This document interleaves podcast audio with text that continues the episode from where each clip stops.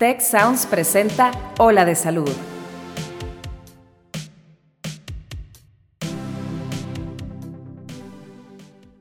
Bienvenidos a un nuevo episodio de Ola de Salud. El día de hoy platicaremos acerca del cáncer de próstata, cuándo los hombres deberíamos de empezar a checarnos y la importancia de hacerlo a tiempo. Yo soy Mauricio Torres y aquí comienza tu ruta de bienestar. Las estrategias de tamizaje deben de estar bien establecidas y debe de conocerlas la gente para poder hacer un diagnóstico oportuno. Es lo más importante. ¿Por qué? Porque si lo detectamos a tiempo, tenemos oportunidad de eh, pues curarlo así, así de fácil. Hola, ¿qué tal amigos? ¿Cómo están? Bienvenidos a un nuevo episodio de Ola de Salud. Es un gusto tenerlos aquí, escuchándonos una vez más en esta plataforma donde platicamos de temas eh, relevantes para tu salud y con la ayuda de expertos te damos tips y herramientas para que, tomes mejores decisiones, tengas mejor salud y mejor calidad de vida. Yo soy Mauricio Torres y el día de hoy queremos platicarles un poco sobre el cáncer de próstata. Es importante hablar de este tema porque es una enfermedad muy común en nuestra población e incluso es uno de los cánceres con mayor tasa de mortalidad.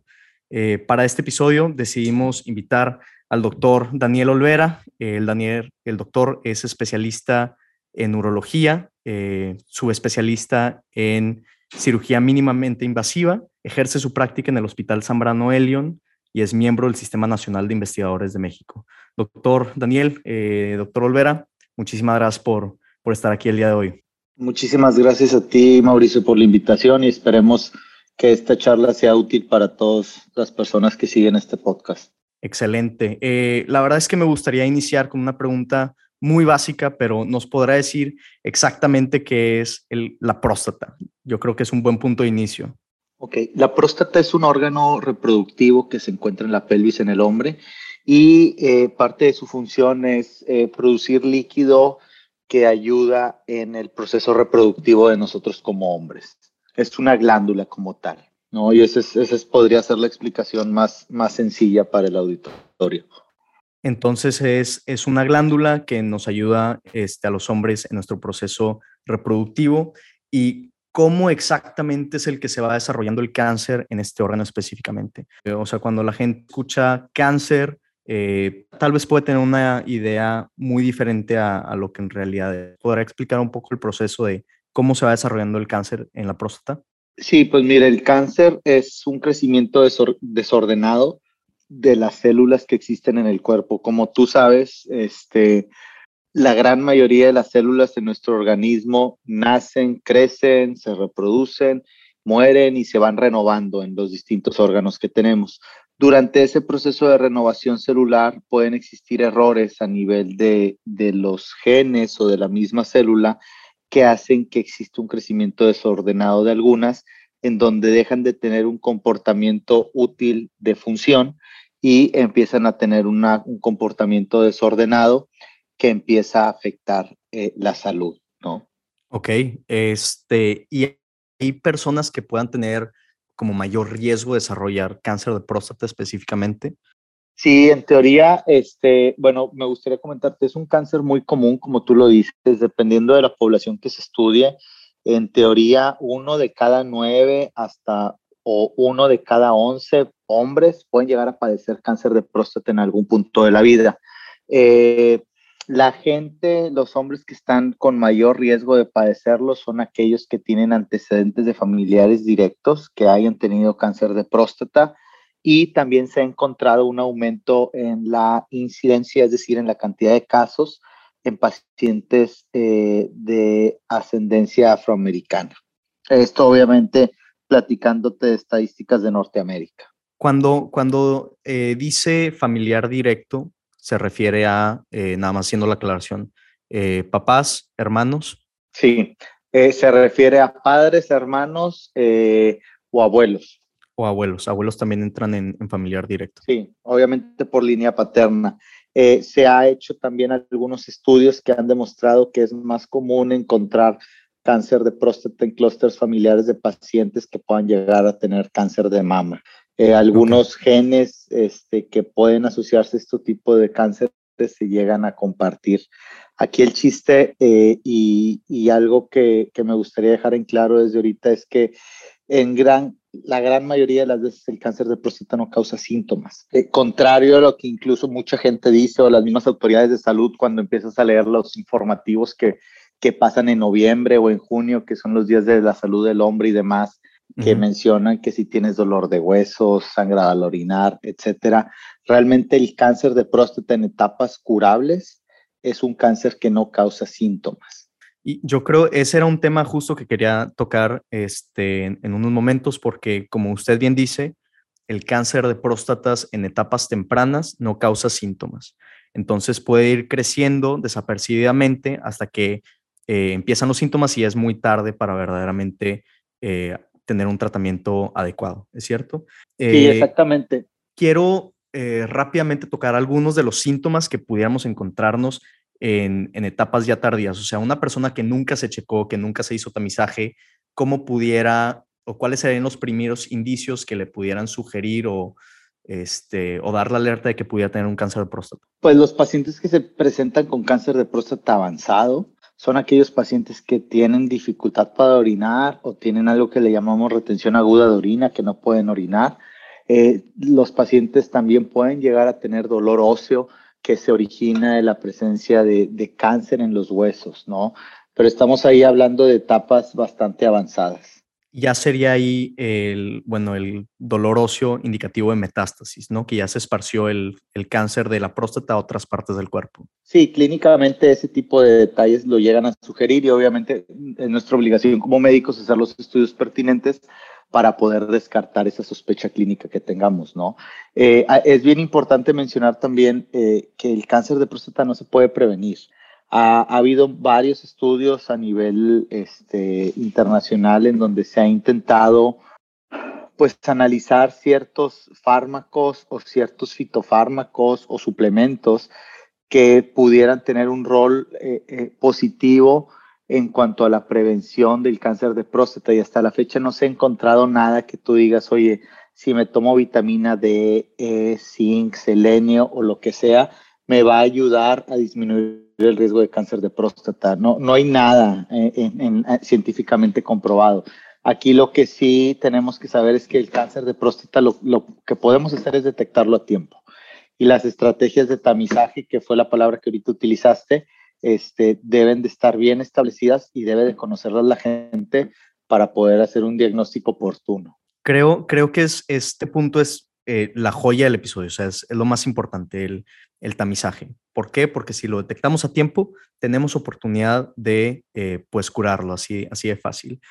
Quiero nada más, antes de empezar a hablar un poco del tamizaje, eh, preguntarle, el, si detectamos temprano el cáncer de próstata, ¿es curable?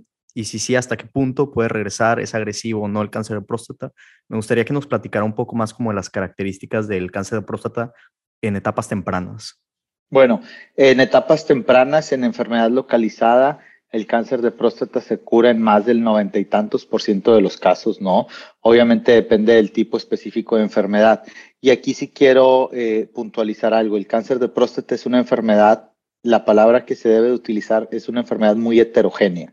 Hay cánceres de próstata muy de bajo riesgo, muy tranquilos, si lo quieres poner así entre comillas, eh, que pudieran no afectar la supervivencia del paciente. Son cánceres de lento crecimiento que a lo mejor no van a afectar la salud del paciente. Y en el otro extremo del espectro hay cánceres de próstata de muy alto riesgo, en donde a pesar de que los pacientes reciban a veces un tratamiento oportuno, pueda llegar a progresar la enfermedad. Y esto es bien importante porque también hay un poco de mala información en donde a mucha gente le ha tocado escuchar y decir, no, hombre, el cáncer de próstata es muy tranquilo, primero te mueres antes de que te haga algo. Pues bueno, esto no es muy cierto, este, porque al menos en nuestro país, la gran mayoría de los cánceres se detectan en etapas avanzadas, o sea, en enfermedades no curables, más del 60%. Y entonces eso hace que a pesar de que sean cánceres, digamos, tranquilos, son cánceres que ya han avanzado y que no podemos curar, ¿no? Pero eh, lo más importante es llegar a, obtener un diagnóstico oportuno mediante el tamizaje, como, como lo estamos mencionando, y esto nos va a poder definir el tipo de cáncer. Al definir el tipo de cáncer podemos determinar su agresividad y así también vamos a poder determinar nosotros como médicos cuál es la mejor opción de manejo para el paciente. Insisto, hay pacientes que se someten a algo que se le llama vigilancia activa, es decir, se les hace un diagnóstico de un cáncer de bajo riesgo y no hay que operarlos, no hay que radiarlos, no hay que darles quimioterapia, simplemente hay que darles un seguimiento para ver, digamos, que la enfermedad no se nos salga de las manos.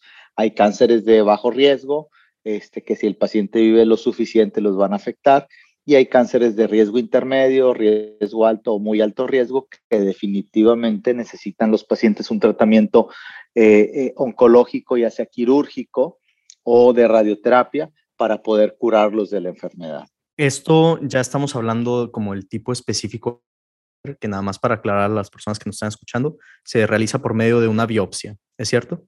Es correcto. Sí, en un paciente que llegues a sospechar que exista o no cáncer de próstata, eh, necesitas realizar una biopsia de próstata.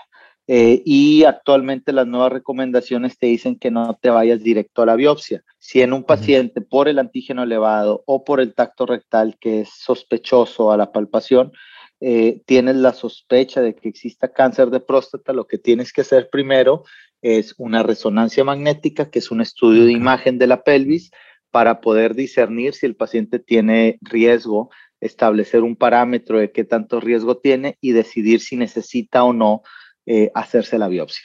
Ok, eh, ahorita justo menciona, mencionamos por primera vez en el episodio el antígeno prostático, ¿no? Y esta, eh, quiero ya empezar a, meterme en el tema de, tamizaje como tal. no, el antígeno prostático, ¿qué es? ¿Es una molécula? ¿Es una proteína? ¿Qué es y cuál es el rol que el antígeno prostático es una proteína, sí, este, que tiene la función de, uh, se secreta a nivel del semen y tiene una función dentro, reproductiva para poder este, promover la motilidad de los espermatozoides, ¿no? Esa, es, esa es la función del antígeno a nivel de este, el aparato geniturinario. Obviamente, como muchas sustancias que existen en nuestro cuerpo, el antígeno lo podemos medir en sangre y al medirlo nos puede hablar de que exista algún problema en la próstata. Ojo, no todo antígeno prostático elevado es igual a cáncer. Hay que aclarar que hay muchas cosas, muchas situaciones clínicas que pueden modificar las cifras normales de antígeno y que el paciente se presente con niveles elevados. Es, es nuestra obligación como médicos saber cuál de esas causas puede ser cáncer para poderlo detectar a tiempo. Sí, eh, justo para que se den una idea a las personas que nos están escuchando, el antígeno prostático se puede elevar en hiperplasia prostática benigna este, o también en ciertas circunstancias como, como una este, infección o inflamación de la próstata, ¿no? La prostatitis. Entonces, el antígeno prostático elevado no significa eh, cáncer, pero nos puede ayudar a seguir con el workup diagnóstico, por así decirlo. Así es. Y, y bueno, también tengo que aclararte que hay cifras de antígeno prostático que no se elevan más que en cáncer. ¿no? O sea, hay pacientes que te llegan a la consulta con antígeno de 100 y en ausencia de infección, pues eso es cáncer hasta demostrar lo contrario, ¿no? Que normalmente sería abajo de 4. Eh, sí, de acuerdo a la literatura hay, hay, algunas recomendaciones donde se puede ajustar la cifra mayor de acuerdo a la edad, pero en términos generales se, se recomienda que un antígeno menor de 4 está dentro de los límites normales. Entonces, si, si un paciente llega a su consulta este, y le sale un antígeno prostático elevado, moderadamente elevado, ¿cuál sería como el segundo paso que le recomendaría al paciente? Ok, bueno, lo primero sería obviamente hacer un interrogatorio y una historia clínica para saber qué factores de riesgo puede existir, para saber si hay algún otro este factor confusor que pudiera estar haciendo que el antígeno esté elevado. Hay que revisar al paciente. Es bien importante y aquí quiero aclarar que cuando un, paciente se presenta ante la sospecha de cáncer de próstata o al menos en una consulta de tamizaje, es necesario hacer tacto rectal. Mucha es necesario. Y lo ves, sí, sí es necesario. Este, eh, no se tiene que hacer anual como antes se creía ni en todas las visitas, pero el raciocinio de por qué hay que hacer tacto rectal es porque hay hasta un 15% de los cánceres de próstata que se presentan sin elevar el antígeno. Entonces, son cánceres que no se parecen a la próstata y como no se parecen a la próstata, no producen el famoso antígeno prostático. Y cuando nosotros hacemos el tacto rectal, podemos palpar la consistencia de la próstata y eso nos da una idea de si pudiera estar pasando algún problema grave ahí, ¿no? Este, y, y no se tiene que hacer anualmente, pero sí es parte fundamental de la evaluación completa. Ahora bien, regresando al punto que me dices de qué hacer con un paciente que se presenta con un antígeno elevado, pues después de lo que te estoy platicando de la historia clínica y la revisión, el primer paso es confirmar ese antígeno, o sea, saber que no se trate de un tema laboratorial, que no haya sido un error de medición dentro de los métodos este, de análisis de sangre, y ya que hayas confirmado que existe esa elevación, de acuerdo a la cifra, a veces haces la resonancia magnética, la gran mayoría de las veces, o a veces te vas directo a la biopsia, dependiendo si pudiera tratarse de un tumor muy, muy obvio. Ok, eh, perfecto. Entonces, creo que, que delimita muy bien los pasos a seguir. Y yo creo que aquí la segunda, pues bueno, una otra pregunta sería, ¿qué está dentro del poder del paciente eh, hacer en todo este proceso? Que yo creo que la respuesta clara es presentarse a una evaluación eh, con, su doctor, con su urólogo de confianza, para hacerse eh, pues la medición del antígeno prostático. ¿A partir de los cuántos años deberían de los, los hombres presentarse a una consulta para evaluar el riesgo o la posibilidad de cáncer de próstata? Ok, las recomendaciones en pacientes con factores de riesgo que mencionamos, el tener un familiar con cáncer de próstata, es a partir de los 45 años y el resto de la población en teoría es a los 50 años es a los 50 años. ¿Y hay algún momento en donde ya no se recomiende este... ¿Y cada cuánto tiene que ir? Eso es, también. Pues no se ha puesto, o sea, eh, ahí las recomendaciones clínicas internacionales te dicen que depende del juicio y del riesgo del paciente cada año o cada dos años, dependiendo de, de, de la situación clínica de cada paciente. ¿Hasta cuándo? Pues se recomienda hasta los 70 años. En teoría, no más de después de los 70 años debes de estar evaluando o, haciendo un tamizaje de cáncer de próstata. Y esto tiene que ver por el hecho de que supuestamente después de esa edad el paciente tiene más riesgo de fallecer de otras cosas que de cáncer de próstata. Pero bueno, ahorita sí hay un poquito de polémica de cuál es la edad este, para dejar de hacer tamizaje, porque también nuestra expectativa de vida, pues al menos en primer mundo, este, sigue en aumento, ¿no? Perfecto. Entonces, yo creo que, que tenemos una idea general de cuál es el proceso, ¿no? Entonces, haciendo una recapitulación del, del tamizaje, las personas que no tienen eh, factores de riesgo, o bueno, en este caso no tienen familiares directos con historia de cáncer de próstata, deberían de asistir cada año, cada dos años, a partir de los 45 años hasta los 70. Si sí tienen este, esto es en caso de que sí tengan eh, familiares con historia de cáncer de próstata. Si no tienen ningún factor de riesgo, a partir de los 55 eh, hasta los 70. ¿Es correcto? Así es.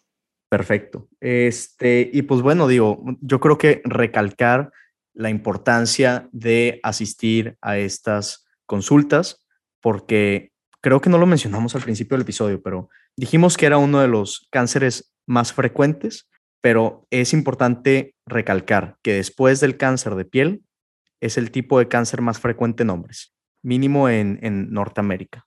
Sí, en hombres sí, depende del rango de edad, pero sí es el, es el cáncer más común, incluso este, pues es el cáncer que más mortalidad tiene, eh, más allá del cáncer cervicouterino actualmente o del cáncer de mama en el país.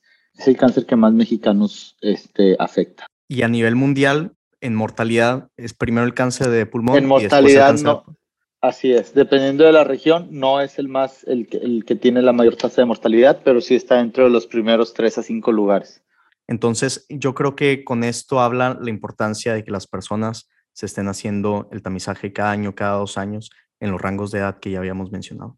Es importante para todos los que nos escuchan, incluso este, si, si no eres hombre y nos estás escuchando, la importancia de tener este tipo de conversaciones con tus familiares para que se cuiden, para que se chequen y a final de cuentas, pues bueno, este, para prevenir lo que puede ser un, cáncer.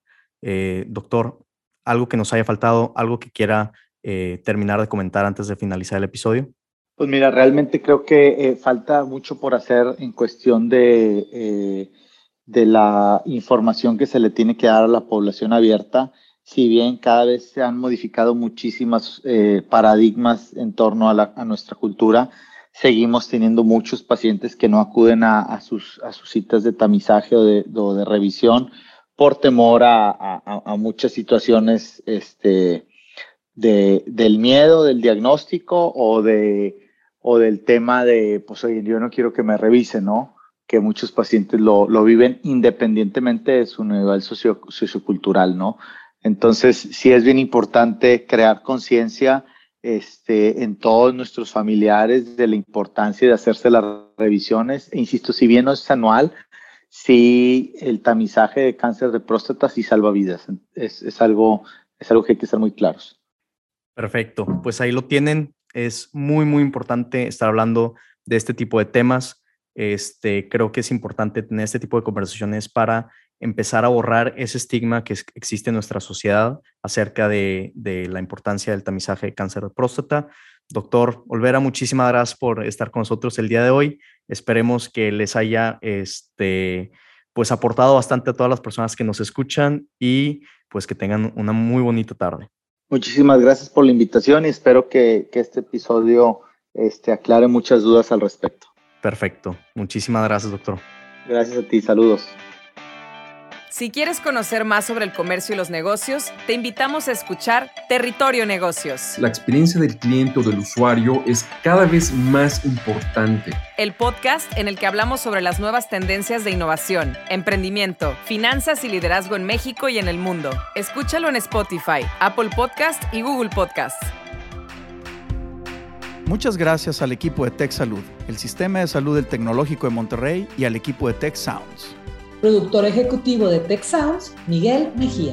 Asistente de producción, María Monroy. Productores de Ola de Salud, Melissa Hinojosa, Nora Morales y Fernando Zamora. Diseño, Daniela Solís, Lisette Rodarte y Pilar Ortega. Postproducción, Max Pérez, Marcelo Segura y Sergio Chávez. Te invitamos a escuchar el siguiente episodio de Ola de Salud y el resto de programas de Tech Sounds en los canales de tu preferencia.